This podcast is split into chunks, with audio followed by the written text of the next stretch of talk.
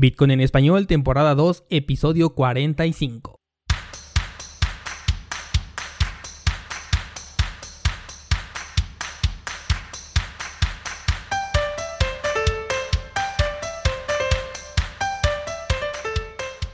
Bienvenido, esto es Bitcoin en español, el podcast donde hablamos de criptomonedas, tecnología, cadenas de bloques y por supuesto Bitcoin.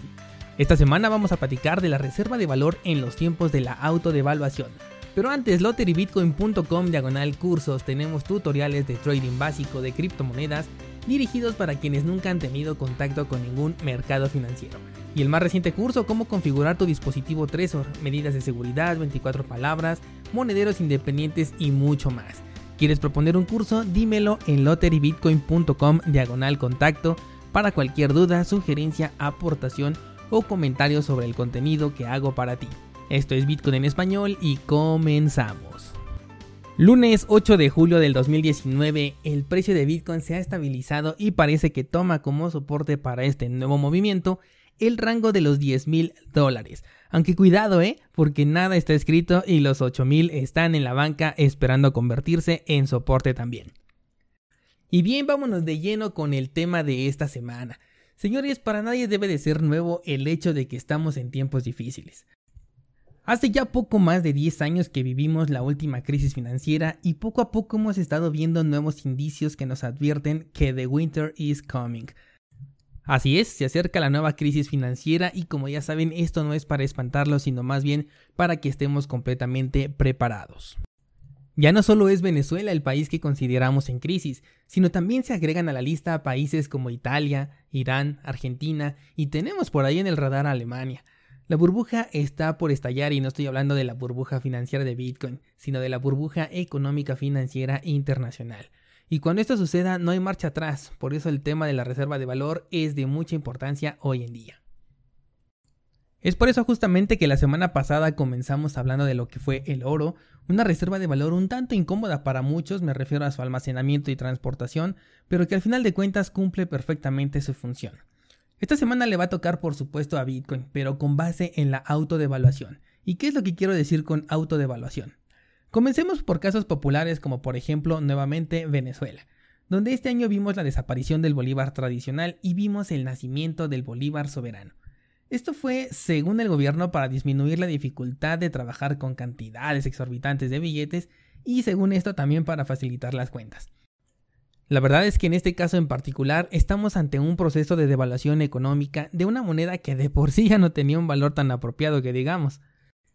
Es muy claro que tener un activo de reserva de valor se convierte en prioridad cuando te enfrentas a escenarios como este. Y yo te pregunto, ¿vas a esperar a que te encuentres en un escenario de este tipo para realmente respaldar el valor de tu economía?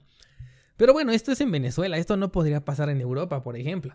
Pues no, según nuestro berrinchudo favorito Donald Trump, él acusa a Europa y China de manipular sus divisas para la conveniencia personal. Ojo aquí, ¿eh? El caso puntual de Europa me suena un tanto a pretexto para levantar por un lado la acusación contra China y respaldar una posible autodevaluación del dólar americano. Ojo. Supongo que has escuchado de la guerra comercial, esta que mantiene el gobierno de los Estados Unidos contra China. Estoy hablando de todos estos temas de los aranceles, los impuestos agregados y demás que seguro ya escuchaste por ahí en las noticias. Pues bien, resulta que efectivamente China, como parte de las medidas que tomaron para hacer frente a esta guerra comercial justamente, fue la propia autodevaluación de su moneda. Vamos a suponer, por ejemplo, que el gobierno americano incrementa por un lado los impuestos arancelarios para la entrada al país de ciertos productos, obviamente que provienen de China. Esto hace que este país tenga que pagar un valor agregado, ¿Cuál es la respuesta de China? Pues simplemente devalúa su moneda, de tal forma que el gasto en valor, no en dinero, sea conveniente para el gobierno del país asiático. Es decir, te pago más billetes, pero valen exactamente lo mismo que ya teníamos en un acuerdo previo. Así son las guerras en el 2019. Ahora bien, que esto suceda en Europa no tiene un sustento alguno, por lo que me preocupa mucho escuchar a Trump decir esta noticia, porque lo de China ya es de meses atrás, o sea, no es algo que haya sucedido en esta semana y sacarlo hasta ahorita, además haciendo mención a toda Europa como parte del grupo de los autodevaluadores, pues la verdad me parece más que una noticia, una advertencia. Este tipo de advertencias de esas que no creo que se cumplan, pero que sí alertan al mundo entero. Porque por un lado podemos considerar, entre comillas, al dólar como la moneda más fuerte del mundo. Y la noticia de que sea el propio gobierno el que la devalúe, por un lado me resulta curioso porque es realmente lo que está sucediendo día a día, lo que Estados Unidos hace con el dólar, con la impresión ilimitada de billetes. Pero por otro lado, que lo utilice como argumento para respaldar de manera teórica una autodevaluación estricta y además a conveniencia te debe dar a entender que lo que muchos economistas defienden como respaldo de una moneda es mera costumbre, pues aquí está el ejemplo muy claro del respaldo que realmente tenemos. O sea, si al país en cuestión le conviene, y puede ser cualquier país, ¿eh? no exactamente Estados Unidos, pero estamos hablando ahorita de este caso que es la moneda entre comillas más fuerte del mundo, ellos tienen todo el poder, todo el derecho y toda la autorización para realizarlo, la autodevaluación sin importarle los efectos que a la economía personal tenga. Es por eso que ya les he comentado en episodios anteriores que China ya comenzaba a respaldarse en Bitcoin, y estoy hablando de personas comunes como tú, como yo, aunque claro, con los ojos un poquito más rasgados, pero que por primera vez en la vida tenemos la oportunidad de respaldar el valor de nuestro dinero en un activo que realmente controlamos. Vean la posición en la que nos encontramos ahora. Ya no es nada más los privilegiados los que tienen esta oportunidad, sino cualquier persona. Bitcoin, por un lado, no tiene un precio arbitrario, es decir, que nadie lo establece. No obedece a ningún berrinche gubernamental. Esto es bien importante y sobre todo en el continente americano con los dirigentes que tenemos en América del Norte, Central y América del Sur. Los berrinches están a la orden del día. Y por si esto fuera poco, es un activo de origen deflacionario. Lo que significa, si eres nuevo en este mundo o en este canal, es que no es propenso a la inflación.